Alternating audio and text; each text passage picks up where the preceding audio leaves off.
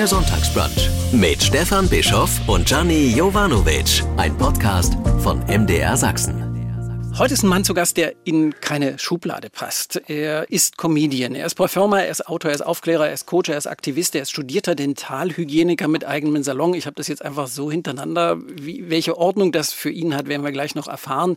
Er ist junger Vater und Großvater ist er auch mit einer Lebensgeschichte und er ist erst 44 und sieht verdammt gut aus. Und er hat eine Lebensgeschichte. er hat eine Lebensgeschichte voller Schmerz und voller Liebe, über die es schon einen Roman gibt, über diese Lebensgeschichte. Jetzt hat Gianni Jovanovic seine Geschichte aber selber aufgeschrieben und ich freue mich, dass wir zusammen sein können und heute miteinander reden. Herzlich willkommen. Dankeschön für die Einladung. Und können wir jetzt am Anfang ein bisschen Ordnung reinbringen, bitte? Ja. Ich habe jetzt diese ganze Liste ja, runtergerattert. Wie sortieren Ja. Sie das für sich selber? Also erstens mal Comedian, ja, aber nicht mehr. ich denke einfach, das ist all das, was ich an Möglichkeiten so in meinem Körper entdeckt habe und ähm, die ich machen kann. Und ich finde, ich will mich da auch nicht eingrenzen. Also ich möchte schon irgendwie sagen, dass ich alles sein kann, was ich möchte und die Dinge, die ich vielleicht als junger Mensch äh, für unerreichbar äh, gehielten äh, habe und sie jetzt so sehe, auch noch als junger Mensch, dass ich es dann Ja. doch hinbekomme und einfach auch angstfreier da einfach auch bestimmte Sachen angehe, die ich vielleicht vor ein paar Jahren gar nicht mir hätte denken können und merke jetzt einfach, okay, du gehst da so rein und rockst das Ding einfach und das gibt mir schon ganz, ganz viel Selbstwert und zeigt mir einfach, dass ich halt schon gescheiter bin, gell? Was war denn das jetzt für ein Dialekt? Das war bayerisch. also Das ich war bayerisch. Versucht, dass das bayerisch ist. Äh, Er er ist aber eigentlich Kölner, der Gianni. Äh, Gianni ist, ähm, was ist der? Ja. Ich glaube, ich bin Europäer. Äh, also es ist so, ich bin Deutscher und ich war, ich habe in so vielen Städten gelebt. Ich habe in Frankfurt gelebt, ich habe in Rüsselsheim gelebt, in Nürnberg, ich habe in Berlin ein bisschen gelebt, in Köln, in Hanau. Also ich war überall irgendwie und ähm, Und Sie können jeden Dialekt dann so ein bisschen? Von, von würde ich so ein bisschen berlinerisch raus, als Na, wir uns unterhielten das, vorher? Das, das mit Berlinern, das ist schon eine Geschichte für sich selbst, weil ich hab ja eine Ziehmutti. Wenn, Mutti, wenn du das hörst, einmal einen schönen Gruß an die Frau Lahnberg. Das ist ein Insider. nee, das ist tatsächlich die, äh, die Mutti, die ist ähm, Ostberlinerin, so richtige Ostberlinerin. Und ich hab sie kennengelernt. Da war ich Anfang 20 hier in Köln. Und Heike selber vom Fernsehen, also sie hat vorher selber fürs Fernsehen gearbeitet, jahrelang, jahrzehntelang eigentlich. Und äh, sie war eigentlich so die erste richtige und wichtige Freundin, weil sie auch deutlich älter ist. Heike ist jetzt 64. Ähm, das war wie so eine Mutter für mich und in den ganzen letzten 20 Jahren, das ist bis heute noch so. Und durch sie habe ich halt ganz viel auch diesen, diese, dieses, diese Berliner Schnauze kennengelernt, die mich auch sehr entzückt hat, weil ich, ich, ich, ich liebe Dialekte. Ich liebe wirklich, ich kann sogar Mittelfränkisch. Ja, wer in Nürnberg zur Schule gegangen ist, Ja, sollte ja. Mittelfränkisch können. Na klar, natürlich. Ja. Das klingt nach echten Sprachtalent, ja. Aber eben, kurzer Insider-Tipp zurück. Eben, Ja. bei, bei uns hier in Mitteldeutschland kommt das mit dem Berliner nicht so gut. Was, was spricht man denn bei euch? Na, Sächsisch zum Beispiel. No. Das geht auch. Aber, aber Kölsch ist auch super oder Ja. Fränkisch ist auch super. Ja. Nur Berliner gibt es so la- Jahrzehnt, jahrhundertelange Feindschaften. Oh. Aber und es so. ist doch nur ein Dialekt. Es ist nur ein Dialekt. Es, Ist es es ist auch nur ein Spaß. Es ist auch, man darf auch Berliner von mir Genau. aus. Und man darf auch. Aber das Kölsche habe ich jetzt noch nicht rausgehört. Ist auch nicht. Kölsche? Das kann ich. Das Warum? Kölsche, okay. Ich bin seit 25 Jahren hier in Köln. Ja. Und mein Sohn, der kann richtig Kölsch. Der kann richtig gut Kölnern. Der klingt dann wie, wie, wie Fernsehen, wie äh, Fasching oder sowas. Wie, Der- der- nee, ich heißt das ja Karneval. Nee, der klingt so wie die heterosexuelle Version von Hella von Sinnen. Großartig. Großartig. Ich finde ja, ein großer Fan von Hella von Sinnen. Wunderbar. Wunderbar. Aber eigentlich, ich muss mal noch mal zurückkommen. Ja. Als, als alter Journalist muss ich einfach auf meine Frage zurückkommen. Wie sortieren Sie selber für sich? Also es gibt ja so Mhm. diese, diese ganzen Berufe, die ich aufgezählt habe. Den Comedian haben wir jetzt gestrichen. Mhm. Ähm, Was, ist, was steht da bei Ihnen oben drauf? Oder bei- irgendeiner Party einer, einer kennt Gianni Jovanovic Ja. nicht. Ähm, Ja. Man erkennt ihn aber dann doch Ja. relativ schnell. Was machst du denn so im Leben? Was antwortet der. Gianni da? Ich sag dann, äh, dass ich Aktivist bin. Und äh, dass ich ähm, Performer bin, also Performer im Sinne von, ich bin Bühnenperformer, ich mache, wie gesagt, auch komödiantische Programme, so ist es nicht, aber mhm. ich würde mich jetzt nicht als Comedian oder als Stand-up-Comedian zumindest bezeichnen. Das ist jetzt nicht so meine eigene äh, Definition. Ich habe das Buch mit meiner Freundin geschrieben, also halt habe ich auch autorische Tätigkeiten äh, gemacht und äh, ja, und das reicht den Menschen eigentlich auch schon. Ich glaube so, wenn sie bei Performer fragen sie dann meistens nach, was meinst du mit Performer? Dann sage ich, ja, ich habe ein Buch geschrieben, sage ich dann, und das äh, lese ich dann oder habe dann ein eigenes Programm draus gemacht, was auch sehr lustig sein kann, aber auch sehr traurig ist. Und es ist äh, supported äh, mit äh, zwei wunderbaren Ladies, die mich begleiten, mit Selina Bostik und Oyena Mula Alasche, die äh, ein bisschen musikalisch dann ja, ja, total schön, wirklich. Also es ist wirklich ein sehr, sehr rundes, ich sage mal, es ist eine Empowerment-Show. Mhm. Und das, äh, das ist so meine Selbstbezeichnung. Ich bin Empowerer. Empowerment Coach. Empowerment Performer oder Humor Performer oder Humoraktivist, I don't know. Ah, ja. Ich mache alles irgendwie so ein bisschen mehr. mit Humor, weil die Themen, die ich natürlich bediene, sehr hart sind. Ja. Und ähm, da ist es, glaube ich, ganz wichtig, wie die Menschen auch selbst darüber zu sprechen, weil ich habe keine Lust, dass für mich äh, irgendwie so eine Art äh, Opferstigmata übrig bleibt durch diese krasse Geschichte, die ich erlebt habe. Denn das bin ich heute nicht. Ich bin es nicht. Ich bin sehr selbst ähm, ähm, selbstermächtigter Typ. Und mhm. das ist mir auch wichtig, dass die Menschen das auch merken, trotz dieser Geschichte. Ich glaube, das spürt man schon, diese Energie spürt man jetzt schon. Und ich wundere mich aber so ein bisschen, dass das, was Sie studiert haben, ja und was ja am Ende auch, mm. ich nehme mal an, der Brotberuf ist, dass das jetzt genau, ja. gar nicht zu, zur Sprache kommt. Das stimmt, ja. Also es ist auch schade, weil ich eigentlich äh, mehr als irgendwie nur aktivistischen äh, Zeug kann. Ich kann ja auch ganz viel zahnmedizinisches Zeug. Genau.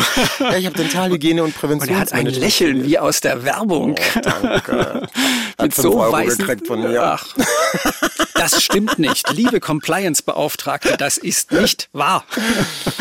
Nein, also Zahnmedizin war wirklich ein äh, sehr wichtiges Feld in meinem Leben nach wie vor. Ich habe ja meinen eigenen Betrieb mit meinen MitarbeiterInnen und der ist ja schon seit 2004, äh, bin ich äh, self-made und ähm, für mich ist Zahnmedizin wieder so, wenn ich da reinkomme, das ist für mich Meditation wenn ich da sitze und den Leuten die Zähne mache, schön mache, ihnen die Zähne sauber mache, ihnen die Taschen reinige, ihnen aufkläre, sie röntge, ihre Statusse mache, alles das Ganze ist für mich meditativ und ich liebe diesen Beruf. Ich liebe diesen Beruf. Das ist schön. Darüber müssen wir auch nochmal reden. Was, was für ein Themenspektrum von Mundhygiene bis Antidiskriminierungsaktivismus. Großartig. Gianni Jovanovic ist zu Gast. Wir treffen uns in Köln. Sie leben schon lange in Köln, 25 Jahre, mhm. sind in Rüsselsheim geboren, will ich nochmal sagen, in Darmstadt und Nürnberg aufgewachsen. Warum ist Köln Ihre Heimatstadt geworden? Also Heimat ist so ein Ding. Äh, ich würde sagen, ich bin hier zu Hause, weil hier meine Familie ist. Meine Kinder, mhm. meine Enkelkinder sind hier, mein Mann ist hier, meine sehr, sehr engen Freunde hier, mein Betrieb ist hier, meine wunderbaren KollegInnen, mit denen ich zusammen äh, in der Zahnmedizin arbeite. Das sind alles Menschen, die mir sehr, sehr wichtig sind. Und äh, ich würde schon behaupten, dass Köln jetzt im Verhältnis zu anderen Städten schon ein großes äh, Welt also offener ist. Weltoffen weiß ich jetzt nicht, vielleicht nur zu bestimmten Jahreszeiten, aber du hast schon in Köln das Gefühl, dass du willkommener bist als woanders, wobei ich äh, auch wirklich auch nicht täglich, aber schon sehr oft auch Alltagsrassismus hier erlebe. Auch in Köln. Auch in Köln jetzt noch vor ein paar Tagen beim Einkaufen, das war echt eine schlimme Situation. Ähm, da ist es dann auch so, dass ich dann sage, okay, also niemand ist davon befreit, nur weil irgendwie das Narrativ jetzt steht, dass Köln die liberalste Stadt Deutschland ist. Ja, in vielen Dingen ja, aber. Fühlt sich für mich immer so an, aber ich bin auch immer. ein weißer Mensch. Mhm. Das, aber es fühlt sich für Sie gar nicht so an. Das Köln so eine liberale. Mhm, mhm. Nein, weil ich kenne die Geschichte auch Kölns. Also ich weiß ja auch, dass Köln auch viel äh, rassistische Strukturen, insbesondere Sinti mhm. und Roma gegenüber auch schon mhm. äh, hatte. Ich hatte ja, ich habe ja meine Erfahrungen ja auch im mhm. Buch niedergeschrieben, mhm. was da passiert ist, dass man uns eigentlich in diesen äh, chemieverseuchten Lager irgendwie unterbringen wollte und äh, was was übrigens die, die, diese, dieses Gelände war früher mal ein, äh, Arbeitskonzentrat, Arbeitslager, mhm. wo Leute mhm. in Konzentrationslager dann deportiert worden ist. Und dort wollte man uns damals Anfang der 90er äh, verfrachten. Und ich kann mich erinnern, dass äh, große namhaften Firmen, die ich jetzt nicht erwähne, äh, gesagt haben, dass sie äh, Köln verlassen werden, wenn die Roma nicht das Feld räumen würden. Ich kann mich erinnern, dass Kölner und Kölnerinnen äh, auf einmal mehr äh, Schusswaffenanträge äh, gestellt haben als zuvor, weil sie Angst hatten, dass Sinti und Roma sie jetzt hier beklauen.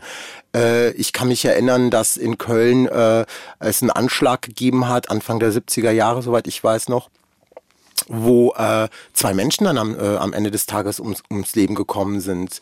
Ähm, und all das ist irgendwie so nicht in dem Gedächtnis der Kölner und der KölnerInnen und deshalb ist es mir schon wichtig, darüber zu sprechen, weil ähm, die Geschichte ist halt nun mal und die Verfolgungsgeschichte von Sinti und Roma in Deutschland ist halt einfach historisch und strukturell besetzt.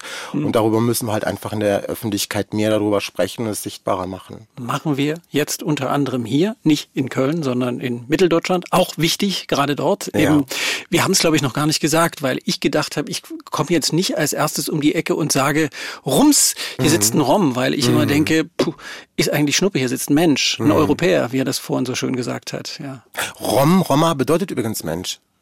Ah, sehr also schön. das ist auch äh, da ist wichtig, dass sie das, dass das vielleicht auch die ZuhörerInnen wissen. Wenn sie Roma quasi ins Deutsche übersetzen, dann bedeutet das wirklich nichts weiteres als Mensch. Mensch.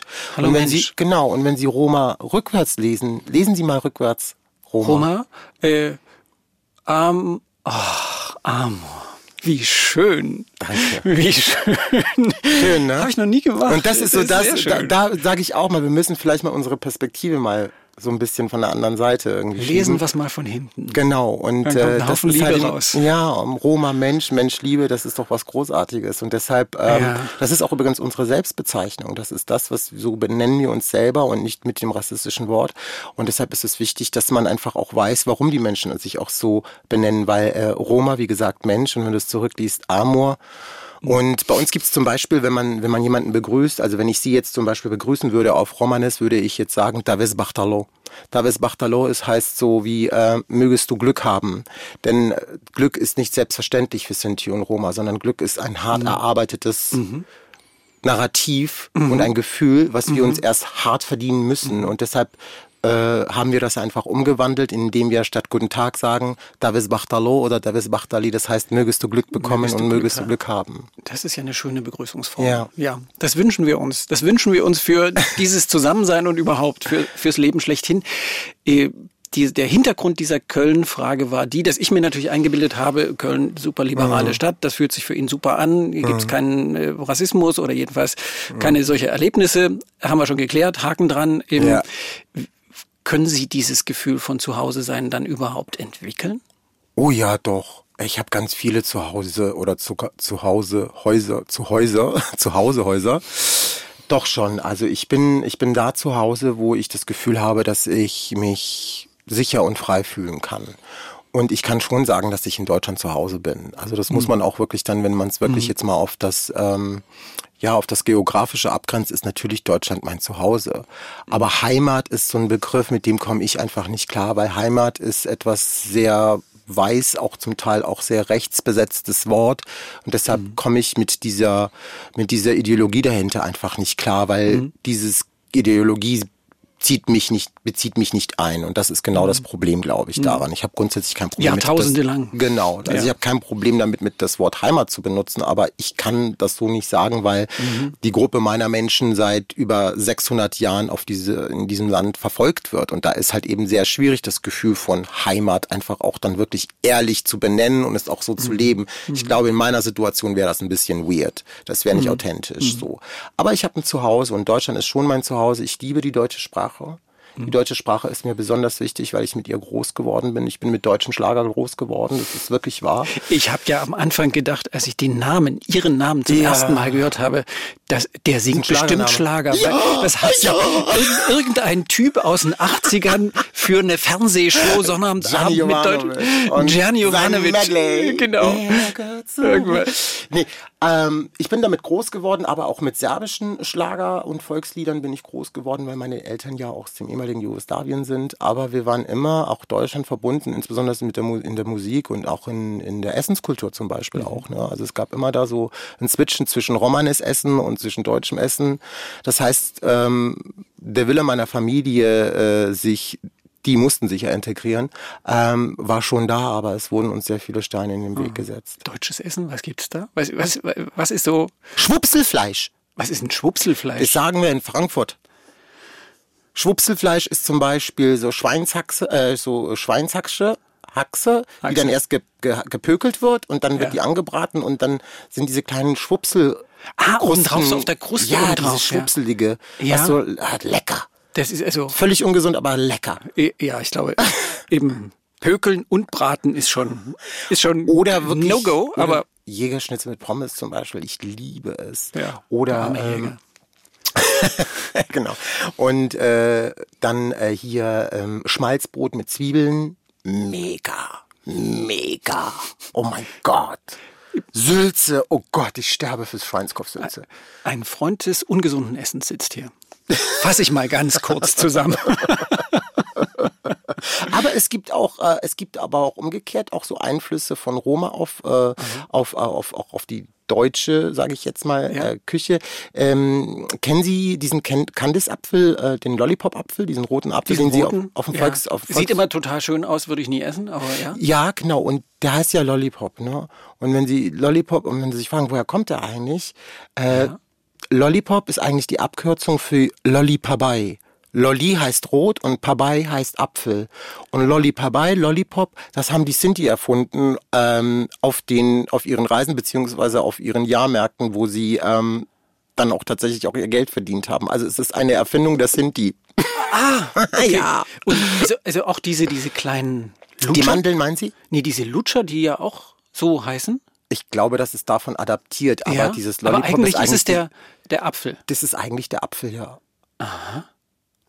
Und das ist schon so alt? Oder zum Beispiel, es ja, gibt in der Sprache... Apfel immer und irgendwie genau. Zuckerzeug drumherum machen. Genau. Oder etwas so in der Sprache, es gibt zum Beispiel im Trero, im Trererraum, weil mein Mann, der kommt aus Trero und da redet man Trerer Blatt. Ne? Klingt ein bisschen sächsisch. Ja, es ist ja wahrscheinlich auch. Bei mir ist alles mit drin. Und da gibt es zum Beispiel einen Ausdruck für Geld, die, die sagen zum Beispiel Lobi. Lobi? Ja, hast du dein Lobi noch? Ja. Also Lobi, Lobi ist auch ein Wort aus, äh, aus unserer Sprache. Für Geld. Romanes. Ja, ist Romanes. Noch? Und dann gibt es dann so ganz äh, Kraftausdrücke, aber da wir ja beim MDR sind, werde ich die jetzt natürlich wir, nicht. Bei uns ist nicht, das ganz ordentlich und zum Sonntag Nein, das mache ich gar nicht. Auf gar keinen Fall. Nein. Ich möchte Ihnen nicht den Kaffee und Kuchen ruinieren. aber es gibt auch so äh, andere Sachen, die man äh, äh, auch so vielleicht im Alltag auch denkt, es ist aus der deutschen Sprache, aber es ist eigentlich ganz woanders her und oft aus unserer Sprache. Ah, zum Beispiel? Ja? Das kann ich jetzt nicht sagen. Ach, weil, weil, das, weil das so ein ganz böses Wort ist. Ja, das, okay, das geht machen nicht. Das, das, steht aber in meinem Buch. In meinem Buch können Sie es nachlesen. Habe ich das überlesen und habe ich es schon wieder vergessen? Ich habe das, glaube ich, ich habe das verdrängt, weil ich, weil ich so unanständige Worte gar nicht hören möchte. Ja, ich mache gerne mal so einfach so ein paar Stichworte. Ich mache, ja. ich sage einfach ein Stichwort gerne. und äh, bitte die Gäste dann einfach mit ihren ersten Gedanken zu diesem Stichwort zu antworten. Und ähm, dann kann man auch Sätze bilden. Aber ich sage nur ein Stichwort. Und ähm, mein erstes Stichwort, womit fange ich denn am besten an von der Liste? Im Butter. Im Butter? Butter. Oh, Butter ist Lebenselixier. But ich habe einen Butterkomplex es ist wirklich so, ich, äh, ich habe, glaube ich, erst in der äh, zweiten oder dritten Klasse, ich bin mir nicht mehr sicher, das allererste Mal Butter probiert. Weil wir einfach, meine, meine Mutter äh, hat immer nur Margarine gekauft, weil die günstiger mhm. war. Ja, klar. Und äh, deshalb, äh, und ich war immer so neidisch auf die Butterbrote meiner MitschülerInnen. Und die haben sich immer davor geekelt und haben sich irgendwie geschämt, weil die Mutter immer so viel Butter und so viel Käse drauf gedacht hat. Und ich so, Leute, was ist euer Problem? Das schmeckt doch voll Bombe. So, was, warum macht ihr das nicht? So, gebt mir euer Brot, wenn ihr das nicht isst. So, ne? Und ähm, Butter ist für mich. Ähm, Butter ist vielleicht ein bisschen Stück Heimat, wenn ich das mal so nennen darf. Butter ist Heimat. Aha. Heimat ist Butter. Und ähm, mittlerweile ist es so, und das ist wirklich, äh, das ist wirklich, da habe ich mich selbst erwischt. Ich habe es zuerst nicht gecheckt, aber mein Mann hat mich darauf aufmerksam gemacht, hat, hat zu mir gesagt, Gianni, ist dir eigentlich aufgefallen, jedes Mal, wenn wir einkaufen gehen, kaufst du äh, 250 Gramm Butter, also ein Pfund Butter. halbe Pfund Butter. Obwohl wir es äh, vielleicht gar nicht brauchen? Ja, und ich habe mittlerweile richtige Stapeln in meinem Kühlschrank. Ich habe zwei Kühlschränke bei mir in der Wohnung. Aha. Und ein Kühlschrank, der ist nur hat für wirklich Butter. eine Seite, da ist wirklich, ich glaube, da sind so zehn Päckchen Butter drin. Damit die Butter niemals ausgeht. Damit alles in Butter ist. Damit alles in Butter ist. Das ist wirklich so ein, so ein Kindheitskomplex von der Sehnsucht her. Ja, ja ich glaube schon, ja. Also ich, wir hatten ja in meiner Kindheit halt schon sehr viel auf vieles verzichten müssen. Also die äh, Existenz äh, äh, war schon war schon krass angegriffen. Also ich weiß tatsächlich, was es bedeutet, Hunger zu haben. Mhm. Und zu hungern vor allen Dingen. Mhm. Und äh, entsprechend dessen ist dann so Butter dann so der kleinste Akt des Luxuses vielleicht für mich. äh, und äh, vielleicht der größte Akt meines Widerstands. Butter ist ein Akt des Widerstands. Butter. Okay, wenn das schon Widerstand ist. Alles klar. Eben, nächstes, mein nächstes Stichwort ist Lachen. Ja. Äh, Gianni, ohne Lachen geht nicht. Geht nicht. Das, das so wie Luft zu atmen. Ich, äh, Lachen ist so, es ist so wichtig, weil A, es verbindet natürlich Menschen miteinander, das ist mir schon bewusst. Humor ist auch eine Form von Kommunikation, das weiß mhm. ich auch. Durch Humor kann man schwierige Themen einfach einen anderen Kanal geben, mhm. so dass vielleicht auch Menschen ähm, sich in vielen Dingen selbst abtappen. Das ist so die, dieses Vehikel, was man so, so, so gründen sollte, glaube ich, als jemand, der auf der Bühne steht und damit spielt. Das ist ganz wichtig, dass man dieses Vehikel sehr gut vorbereitet, dass die Menschen selber vielleicht in dem Moment checken, Gott, ich lache über meine eigene Dämlichkeit, wie zum Beispiel, dass ich niemals gedacht hätte, dass es schwuler Roma gibt, zum, sowas. Ne? Und äh, das ist dann schon ganz gut. Deshalb ist Humor ist ganz wichtige Kommunikationsstil von mir, den ich ich, ich, ich brauche das. Das ist auch eine Überlebensstrategie, muss ich ganz ehrlich sagen. So ein Stück Therapie? Auch ja, aber ich habe richtige Therapie gemacht. Kann ich auch nur jedem empfehlen, der halt sehr, äh, viele Trauma in seinem Leben erlebt hat, sollte auf jeden Fall überlegen, eine zu machen. Deshalb, äh, ich bin ein großer Fan davon. Nein, also Humor war eher so der Versuch, geliebt zu werden und Liebe zu geben. Da bin ich ganz ehrlich. Mhm. Wenn Menschen über mein Leid lachen auf der Bühne und wenn ich es selbstbestimmt beschreibe und sie meine Selbstbestimmtheit auf der Bühne dann auch spüren und wissen, dass ich mit meinem Trauma souverän und authentisch umgehe und die das dann im Publikum spüren und dann darüber lachen, dann ist das die größte Gemeinsamkeit, die wir in diesem Raum teilen. Das ist wunderschön. Aha. Das ist nicht schlimm. Es kommt, äh, sie dürfen mich nur, sie dürfen mich nur nicht auslachen oder an der falschen Stelle lachen. Aha. Dann kann es verletzend werden, dann kann es auch destruktiv werden für den Performer. Mhm. Aber ich versuche einfach einen Raum zu kreieren, wo ähm, ich glaube, dass die Menschen, die mich, die mich wirklich feiern, so in der Öffentlichkeit, wenn die zu mir kommen, die wissen genau, ich weiß genau, was da für Leute sitzen. Mhm. Das sind Leute, die mir erstmal auf jeden Fall so den Tisch sozusagen, einen Platz an ihrem eigenen Tisch bieten, wenn sie zu meinen Shows kommen. Und da habe ich schon die Hälfte der Miete, deshalb ist es dann relativ einfach, dann mit ihnen dann zusammen einen tollen Abend zu verbringen. Ja, mit Ihnen zu lachen. Ich habe ein paar Dinge gesehen, die man bei YouTube so sehen kann ja. und hatte so das Gefühl, das ist ja, der haut sich eigentlich unentwegt selber, jetzt sage ich das F-Wort nicht, sondern in, in, die Magengrube. Ich musste immer mal äh, schlucken.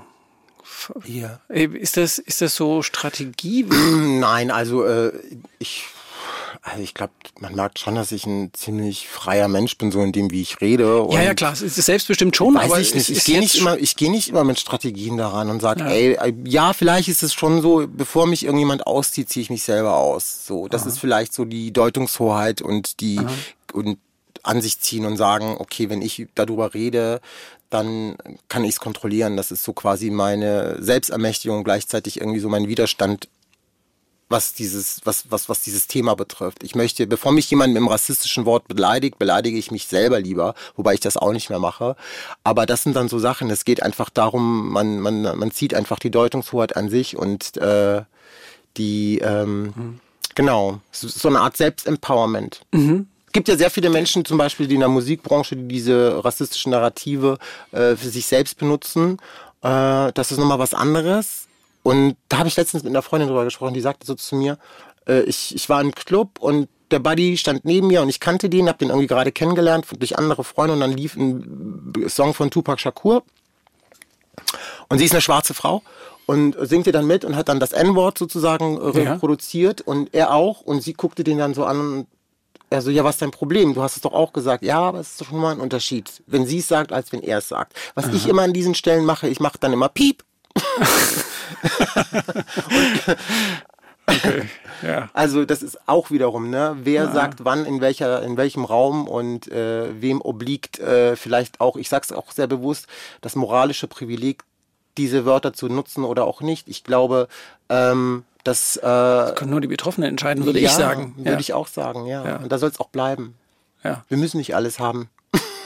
Nee, das ist, glaube ich, gerade in Zeiten des Klimawandels, ich, ziehe das jetzt auf eine völlig andere Ebene, ganz, ja, eine ganz wichtige Botschaft. Wir müssen nicht alles haben. Genau.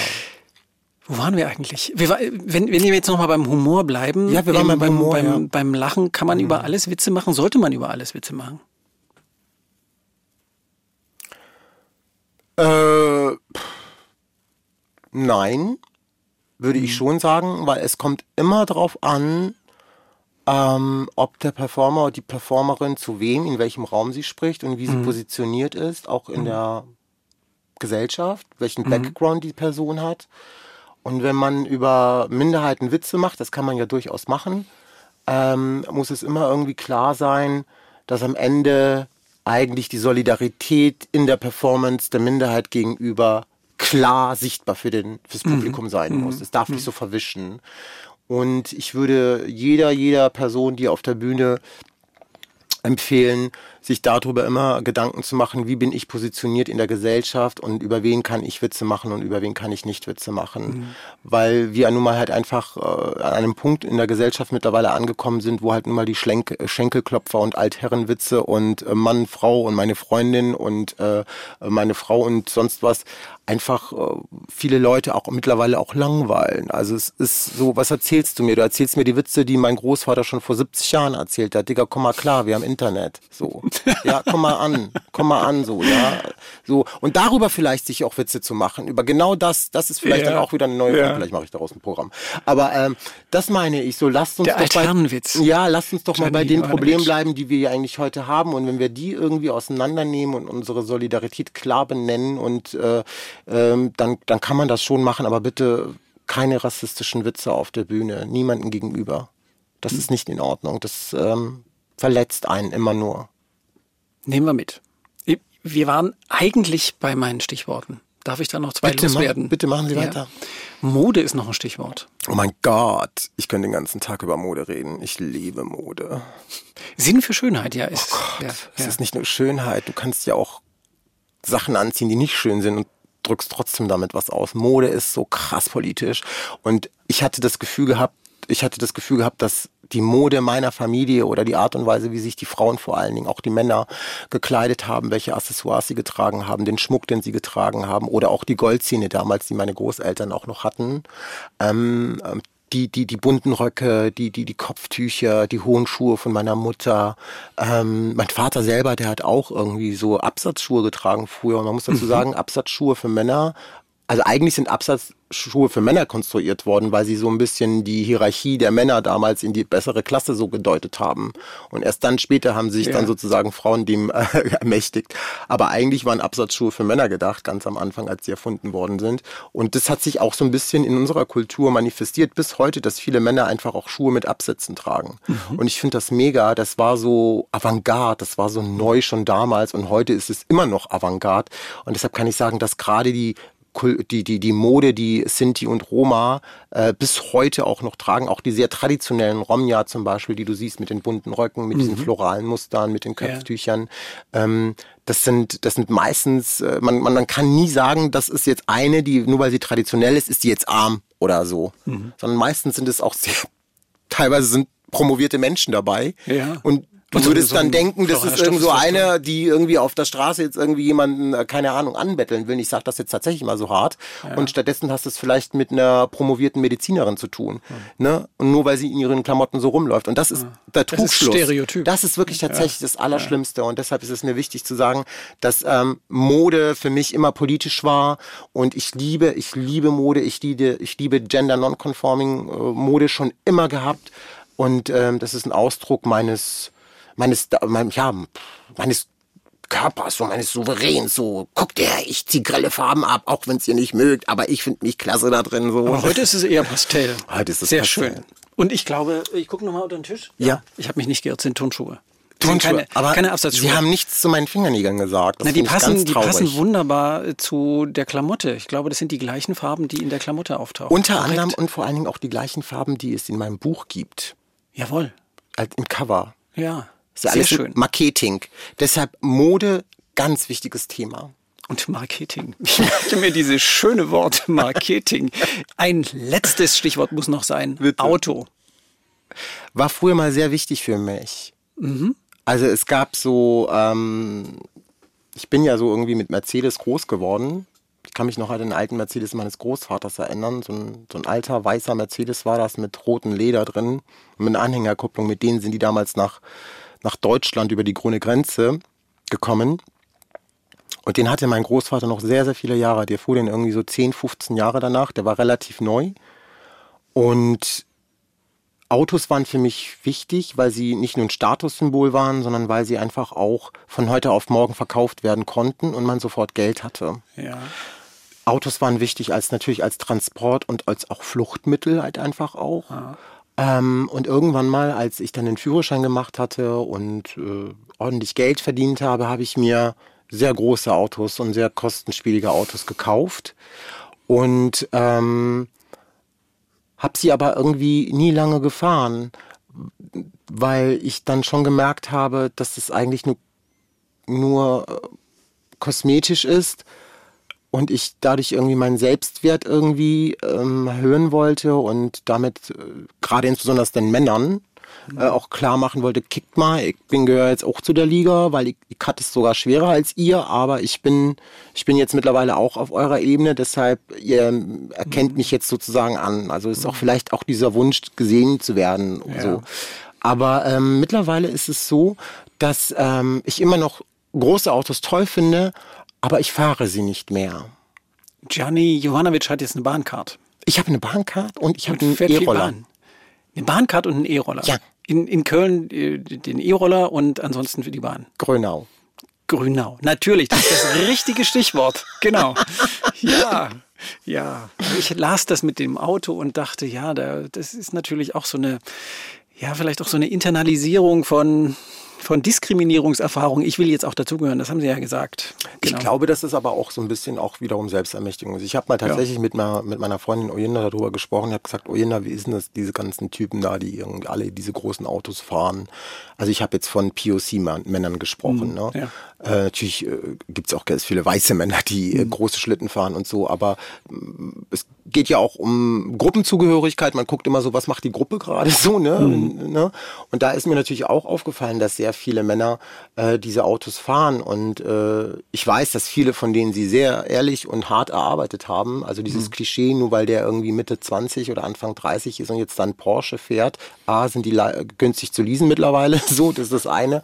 Und B, wohnen viele noch irgendwie bei den Eltern und haben halt nur das Auto und es ist okay, alles ist gut, solange sie es äh, legal äh, sozusagen äh, Erarbeitet haben. erarbeitet haben, spielt keine, äh, spielt keine Rolle. Aber ich glaube wirklich, dass es tatsächlich so dieser, dieser, dieser Ausdruck ist so, ey, guckt mal, wir haben es eigentlich schwerer gehabt als ihr und trotzdem spielen wir in eurer Liga oder spielen sogar noch über eure Liga. Das ist ein sehr patriarchales und viriles Verhalten, was da auch irgendwie herrscht. Das ist mir auch nochmal aufgefallen. Und davon sind wir Männer oder Menschen, die männlich gelesen sind, nicht frei. Und deshalb spielt, äh, ich glaube, patriarchal und kapitalistische Züge gehen so einher. Wie sind Sie so verdammt reflektiert geworden?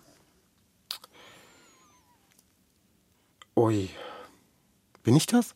Ja, ja schon. Ähm, ich sag mal so, ich hab, also ich meine, ich bin mit 16 Vater geworden, mit 17 und mit 32 und mit 33 Großvater und jetzt vor sechs Monaten zum dritten Mal Großvater. Ich habe einen Sohn, der ist 28, ich habe eine Tochter, die wird jetzt 27. Ich bin mit 14 Jahren verheiratet worden. Ähm, ich habe entdeckt, dass ich mit 18 Jahren homosexuell bin und habe so viel Rassismus und Ausgrenzung strukturell, aber auch in der Gesellschaft erlebt, dass wenn ich nicht meinen Kopf eingeschaltet hätte, ich heute untergegangen wäre. Also es war mir immer wichtig, kognitiv zu sein. Nicht nur emotional, sondern auch wirklich auf der kognitiven Ebene schon damals zu dem damaligen Zeitpunkt zu verstehen, hier ist irgendwas schief, auch wenn ich damals noch nicht die Sprache hatte, Dinge zu benennen. Mhm. Aber im Laufe des Älterwerdens lernt mhm. man ja auch sowas wie Lebenskunde, mhm. würde ich mal behaupten. Mhm. Und die Erfahrung, die Summe meiner Erfahrungen hat mich zu dem gemacht, wer ich heute bin. Mhm. Ähm, aber auch die Erfahrungen meiner Ahnen, die Ungerechtigkeit, die meinem Volk immer noch in Deutschland, ich rede nur von Deutschland, ich bin nicht so ein Typ, der immer andere Länder erwähnt. Wir reden mal mhm. hier, weil hier ist mhm. auch noch ganz viel im Argen. Die Ungerechtigkeit, die viele meiner äh, KulturgenossInnen äh, erleben in diesem Land, äh, ist, ist, ist, ist, ist, ist, ist eigentlich zum Aufschreien. Ich verstehe, mhm. ich verstehe Deutschland nicht. Bitte guck dahin. Ja. Wir haben eine historische Verantwortung, nicht nur in der Vergangenheit, sondern gerade jetzt in der Präsenz, mhm. damit es nicht weitergegeben mhm. wird. Und das ist, ist, ist, mir sehr wichtig, dass man einfach auch ähm, ähm, darüber auch in der Öffentlichkeit spricht. Ich glaube, das hat mich auch zu dem Menschen gemacht, zu dem reflektierten oder zu dem wissenden Menschen gemacht. Ich habe studiert, ich habe gelesen, ich habe geheult, ich habe gelacht, ich habe Therapie gemacht, ich habe depressiv in der Ecke gelegen und bin wieder aufgestanden. Und am Ende habe ich gedacht, die kriegen mich nicht klein die kriegen mich nicht klein. Ich habe den Anspruch, genau diesen Anspruch, wie, äh, keine Ahnung, wie alle anderen in diesem Land äh, äh partizipieren zu können und auch meins zu geben für die Gesellschaft. Nicht nur, mhm. also ich gehöre nicht zu den Leuten, die sagen, ja, ich will, ich will nur, ja, ich will auch, aber ich gebe auch. Mhm. Und das ist das, äh, was mich dann immer wieder morgens aufstehen lässt und äh, mich, mich, mich, mich nicht vergessen lässt, warum ich das mache. Und vor allen Dingen, ich bin Vater und Großvater. Mhm. Ich mache das für meine Familie. Sie haben mehrere Initiativen, Vereine gegründet. Ja. Sie haben sich da eingebracht. Äh, Sie organisieren, ja. veranstalten Workshops ja. gegen Diskriminierung für mhm. Persönlichkeitsentwicklung. Mhm. Ja, wie, Empowerment sagt man. Mhm. Ermutigung, Ermutigung. Selbstermächtigung. Selbstermächtigung, mhm. Diversität. Mhm. Äh, sind Ihre eigenen Erfahrungen der Antrieb, der Sie zum Aktivisten gemacht hat? Ja, also nicht nur meine, sondern auch die Erfahrungen meiner Familie. Die konnten mhm. nicht damals diese, das leisten, was ich hier leiste, weil sie halt einfach, wie gesagt, ganz andere Existenzprobleme äh, hatten und einfach gucken mussten, dass sie eine Aufenthaltserlaubnis irgendwie lebenslänglich mhm. bekommen oder wie heißt das? Äh, nicht lebenslänglich, das klingt ja furchtbar. Aufenthaltserlaubnis lebenslänglich. Unbefremd, unbefristet. Unbefremdlich. Unbefristet. Unbefremdlich finde ich sehr schön. Unbefremdlich. Ja, unbefremdlich möglichst sowieso, aber unbefristet heißt es. Genau. genau, und das war natürlich eine riesen Herausforderung für die Familie. Da hast du nicht über Aktivismus nachgedacht. Da hast du ja. erstmal überlegt, okay, scheiße, habe ich alle Unterlagen zusammen, damit es Ausländerbehörde uns hier nicht abschiebt. Das war das ja. Wichtigste. Und ich kann heute halt eben, dadurch, dass äh, mein Leben anders äh, abläuft, also sicherer vor allen Dingen auch ist, kann ich natürlich äh, solche Themen jetzt auch für meine Familie auch ähm, sichtbarer machen für meine mhm. Familie und aber auch für mich. Wie ich frage das aber auch mit dem Hintergrund, das kostet ja mhm. alles Zeit, das kostet mhm. Energie, die Sie gut äh, darin stecken könnten, für sich selber irgendwas zu tun, viel Geld zu verdienen und so weiter. Ich verdiene viel Geld. Was glauben Sie, warum ich den Fummel heute hier anhabe? Geld ist nicht der Antrieb, ich schwöre es. Es ist wirklich nicht. Das glaube ich ja. Ich, ich meine, aber es ist ja so eine, so eine, Sie tun das ja, ja. nicht für sich, Doch, sondern ich Sie tun das schon für mich. Sie tun es auch ich für sich. Ich bin da voll egoistisch. Okay. Ich sag's ganz knallhart. Ich mache diese aktivistische Arbeit in erster Linie für Gianni Jovanovic.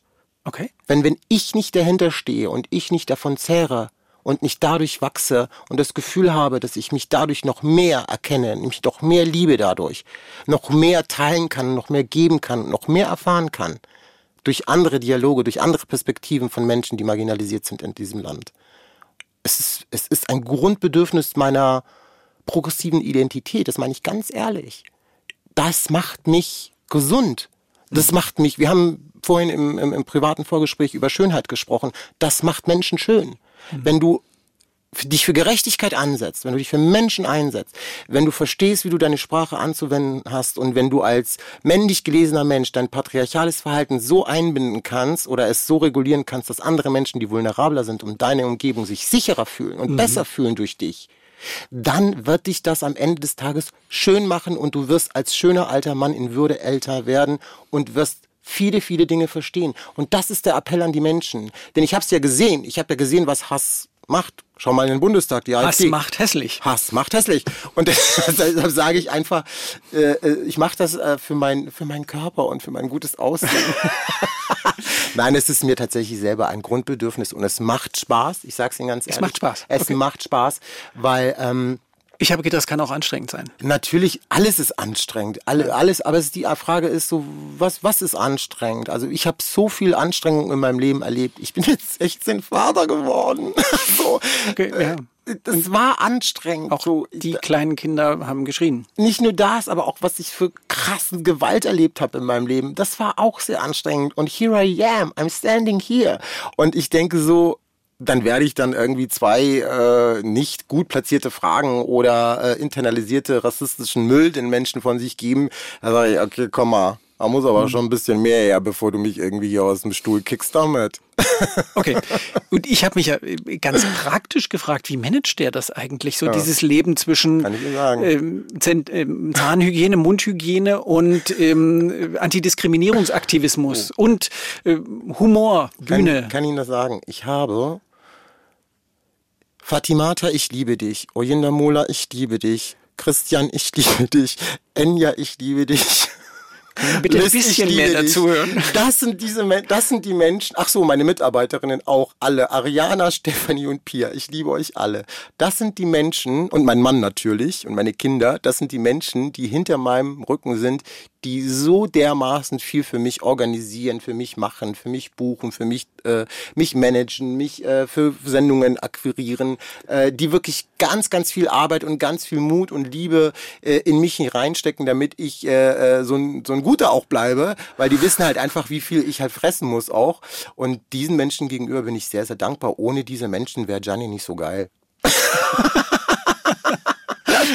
Und die sagen dann, irgendjemand macht dann den Kalender und sagt, Gianni, du musst jetzt dahin gehen und du musst dahin gehen genau. und dann gehst du dahin und dann, dann genau. kannst du wieder meditieren im Salon. Und ja, so ungefähr. Also nicht so, aber, aber, aber so ist es. Also gerade meine Enya, Enya, ich liebe dich, wenn du das hörst, äh, ist die beste, äh, beste Agentin der Welt äh, mit Christian zusammen, die, die, die rocken das Feld für mich und die machen die Aufträge klar, die machen, nehmen ganz viel weg, auch was ich nicht mhm. haben muss, was ich nicht machen muss und äh, beraten mich und sind einfach für mich da. Meine Freundin Oyinda ist da, die unterstützt mich. Äh, Fatimata macht meine, meine ganzen Social-Media-Geschichten. Das ist, das ist wichtig. Ohne das könnte ich das alles gar nicht schaffen. Mhm. Das heißt, du musst Viel. ein gutes, gutes Delegieren. Wir haben auch über Delegation gesprochen. Ja, vorher, vorher. vorher, vorher genau, über, vorher. Wie lernt man delegieren, genau. damit man nicht alles selber machen genau, muss und nicht so alles an sich ja. selbst ranzieht. Genau, das kann Gianni Jovanovic auch. Ich würde gerne nochmal auf die Diskriminierungserfahrungen ja. zurückkommen, weil das ja bei Ihnen ja auch doppelte Diskriminierungserfahrungen sind. Als queerer Mensch mhm. hatten Sie in Ihrer Romja-Community Schwierigkeiten. Ja. Als Rom hatten Sie in der queeren Community mhm. Schwierigkeiten, um das mal ganz vorsichtig ja, zu sagen. Ja. Schwierigkeiten ist mhm. möglicherweise ein zu mildes Wort mhm. für das, was Sie erlebt haben. Mhm. Hat sie das zum Aktivisten gemacht, weil sie einfach gesagt hat, ich muss mich hier wehren, weil äh, ich bin überall falsch. Ja, das ist dieses, dieses, dieses Phänomen der, also es ist kein Phänomen, es ist Tatsache, dieser, diese Mehrfachdiskriminierungen, die Menschen halt einfach in einer Person erleben müssen. Das äh, macht dich natürlich in vielen Alltagssituationen viel vulnerabler und du verstehst es auch gar nicht. Ähm, aber doch schon. Also mir war es schon wichtig, auch irgendwie so eine Verbindung zwischen Roma und Queer und Queer und Roma zu verbinden, weil ich halt weiß, dass ich nicht der Einzige bin, der aus dieser sogenannten queeren ja, queeren Gruppe komme, sondern ich kenne sehr viele Transmenschen, ich kenne, sehr viele lesbische Frauen, non-binäre Personen, ähm, oder auch Menschen mit Behinderung aus unserer Community, die einfach nicht sichtbar sind. Mhm. Sowohl in der Community als auch draußen, also auch in der Mehrheitsgesellschaft. Und deshalb war es mir wichtig, äh, äh, da irgendwie so ein, so, ein, so ein Match hinzubekommen, dass die Leute einfach verstehen, ey, wir sollten vielleicht uns eher darauf konzentrieren, was uns verbindet, ja, als das, was uns trennt. Und äh, dadurch, dass ich gerne auch mich selbst als Kind der Kulturen bezeichne, und das mhm. meine ich wirklich so. Ich Kulturen? Kulturen, ja. Ja, also ich bin in Deutschland sozialisiert und aufgewachsen. Ich habe ganz viel deutsche Sachen, so mhm. Allmanns-Sachen in mir, sage ich jetzt mal. Genau. Allmann ist übrigens wie, sehr liebevoll gemeint. Ding, wie hieß dieses Ding aus Frankfurt, über das wir vorhin gesprochen haben? Fleisch, wie hieß das? Eben. Welches? Dieses, diese, diese Haxe. Schwupselfleisch. Sch Schwupsel. Schwupsel. Schwupselfleisch. Schwupselfleisch. Und in Nürnberg hast du halt gesagt, äh, Fleischpflanzel oder Frikadellen oder halbes Händel. Ja, aber das ist ja was anderes. Genau, aber in, in Frankfurt war in Frankfurt war es Fleischpflanzen und die grüne Soße. Grünes Soße. Aber Grünes das, wovon wir vorhin gesprochen haben, das war ja was anderes. Das war die, die, die Haxe. Jetzt Ach, die Haxe. Genau, genau. Aber, aber okay. Entschuldigung, das war jetzt gut. Essen. Das war jetzt wieder ein Abzweig, den es ging um die Kulturen. Ja, weil wie gesagt, ich bin in Deutschland groß geworden. Ich habe ganz viel schon äh, auch gutes deutsches kulturelles inhaliert in mir. Ne? Ganz klar. Ich äh, bin aber auch ein Kind, äh, was von Eltern aus dem Balkan sozialisiert worden ist. Das heißt also, ich habe sehr viel serbische äh, traditionelle äh, Musik oder auch äh, Sprache zum Beispiel oder auch Essen ähm, ein bisschen patriotisch bin ich auch manchmal. Da muss ich aufpassen, dass das nicht zu sehr Überhang nimmt, sonst passt das irgendwie nicht in meinen Kopf rein. Aber das Gefühl kennt man ja alle, kennen ja alle irgendwie. Das habe ich das schon. Ist doch ein Wunsch nach Zugehörigkeit. Ja, es ist tatsächlich immer diese, diese Gruppen, diese Homosozietät, mhm. also Gruppenzugehörigkeit. Ja. Das ist bei mir sehr stark, äh, ein sehr starker, ja, Impuls in meinem Körper. Aber auch natürlich, ich bin ein schwuler Mann. Klar habe ich äh, zu Menschen, die äh, queer sind, äh, ein ganz anderes Solidaritätsgefühl. Und ich bin vor allen Dingen ein nicht weißer Mann. Das kommt noch dazu. Das mhm. heißt, Rassismus spielt auch oder Alltagsrassismus und, und, und auch struktureller Rassismus spielt bei mir auch eine Rolle. Das heißt, ich habe die Möglichkeit halt einfach in ganz vielen Bereichen und bei Menschen reinzuschauen in der Gesellschaft, wie sie leben.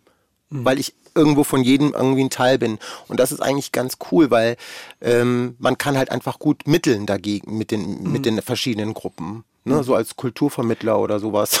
Aber man kann das natürlich auch genau andersrum lesen und sagen, der ist von allen immer irgendwie angegriffen, angefeindet ja. worden. Ja, ist auch so. Kann man auch zerbrechen dran. Viele zerbrechen daran. Ich sehe ja. es tagtäglich. Äh, und das ist genau der Punkt. Nur weil ich halt so einen starken Charakter habe und vielleicht in bestimmten Räumen mehr Aufmerksamkeit oder auch Glück hatte, wobei ich, äh, wie gesagt, für mein Glück arbeite ich sehr hart mhm. und äh, ich habe nichts geschenkt bekommen in meinem Leben. Im Gegenteil, also wenn es nach dem Bildungssystem äh, gegangen wäre, wäre ich heute keine Ahnung, äh, weiß ich nicht, auf der Straße und würde betteln auf gut Deutsch gesagt. Mhm. Ähm, das heißt also. Weil Menschen wie Sie sofort in die Sonderschule einsortiert zum werden? Zum Beispiel oder ja. überhaupt gar nicht in die Schule zugelassen werden. Ja. Immer noch. Also das ist. Äh, ob gleich Sie gleiche Voraussetzungen haben? Wie alle anderen Menschen auch. Geistig würde ich mal sagen, ja. Was das Umfeld betrifft, ist nochmal eine andere genau. Sache. Aber tatsächlich erstmal hat jedes Kind es souverän, es in eine normale Grundschule zu schaffen. Das heißt, dort wird dir natürlich auch von der Institution auch Steine in den Weg gelegen. Das ist alles etwas, was sehr viele Menschen in diesem Land, in diesem Land tatsächlich erleiden müssen. Und deshalb habe ich halt oft auch das Problem, über Minderheiten immer zu sprechen. Weil wenn wir über Minderheiten sprechen, dann meinen wir immer, wer meint denn, wer sind wir denn als Minderheiten? Also wer setzt voraus, dass wir eine Minderheit sind? Und welche Gruppe mhm. sagt das? Über wen? Das ist ganz wichtig in dem Fall zu, zu erfahren. Wenn dann diese Gruppe sagt, dass wir die Minderheit sind, sind die dann die Mehrheit. Und wer ist denn aber diese Gruppe, die mehr ist? Ist es hm. die weiße, dominante Cis-Hetero-Gesellschaft? Oder sind es äh, weiße Frauen? Oder sind es weiße Kinder? Und so hm. weiter. Wenn wir von Strukturen sprechen, die vielen Menschen das Leben in diesem Land äh, schwer machen, dann müssen wir uns doch fragen, nicht die Strukturen. Was, was ist denn Struktur? Struktur ist, Menschen sitzen, die sich mhm. diese Struktur zu ihren eigenen gemacht haben, um dann wiederum ihre Machtdimension auszuüben auf alle anderen, die nicht zur vermeintlichen Norm gehört, die sie aber gesetzt haben. Mhm. Das ist das, das ist total irre. Und deshalb ist es wichtig, mir zu machen, wenn wir über Frauen reden in Deutschland zum Beispiel, aller mhm. Couleur meine ja. ich. A sind Frauen prozentual die Mehrheit in ja. Deutschland, auch in Deutschland, auch auf der Welt, ja.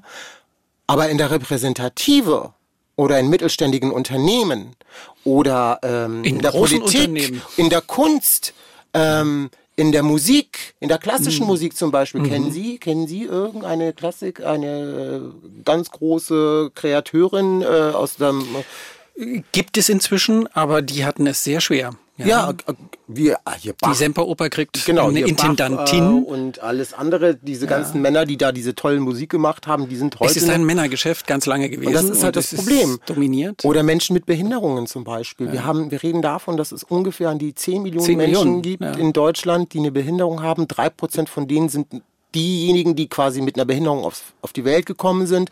Alle anderen erwerben sie irgendwann mal im Laufe ihres Lebens. Wir reden über Roma, Wir reden über jüdische Menschen zum Beispiel. Mhm. Wir reden, äh, ähm, wir reden über Menschen, die einen Migrationsstatus immer noch haben und zum Beispiel nicht wählen dürfen, weil mhm. sie äh, zwar seit 50 Jahren in Deutschland sind, aber immer noch den türkischen Pass haben zum Beispiel. Mhm. All das sind halt einfach so Leute, die, wo ich sage, das sind doch alles keine Minderheiten. Das sind Millionen von Menschen, die müssen wir uns mal anschauen. Und deshalb heißt Gianni Johanovics Buch auch Ich, ein Teil der kleinen Mehrheit. Ein Kind der kleinen Ein, ein Kind, ein, nicht ein Tin, äh, ein Kind der kleinen Mehrheit. Genau. Denn zusammengenommen ist es, sind es einfach sehr, sehr, sehr viele Menschen. Und äh, diese Einteilung genau. nach Minderheiten, das haben wir jetzt gerade, hat er jetzt gerade abgehandelt, ganz, ganz plastisch. Ja. Wann haben Sie beschlossen, ich wäre mich? Wann und warum? Ich lasse mir das nicht gefallen. Das ist ganz lustig. Ähm, meine Oma hat, als ich so drei, vier Jahre alt war, also kann ich mich noch erinnern, meine Oma hat immer genäht weil wir vorhin über Mode gesprochen haben. Mhm. Meine Oma hat diese ganz tollen Kleider und diese ganz tollen Röcke. Sie war Designerin sozusagen. Sie, war wirklich, sie, sie heute würde man das sagen. Ja. Und ähm, ich habe dieses Kleid getragen bis zu, ich habe so ein Magnolienkleid gehabt, was ich immer, man hat immer gedacht, ich bin ein Mädchen. Bis zu mhm. meinem zwölften Lebensjahr haben die Leute gedacht, ich wäre ein Mädchen, weil ich sehr mhm. feminine Züge hatte. Und ähm, ich hatte, ich sollte das tragen und sollte dann irgendwann mal eingeschult werden, so um sechs, sieben Jahren. Und dann sagte meine Sie Mutter. Sie sollten oder Sie wollten? Ich sollte eingeschult werden. Ja. In Nürnberg war das. Äh, ich sollte eingeschult werden. Meine Oma hat dieses Kleid für mich genäht. Ich weiß noch wie heute, es war so ein blaues Kleid mit rosanen Magnolien drauf und Rüschen.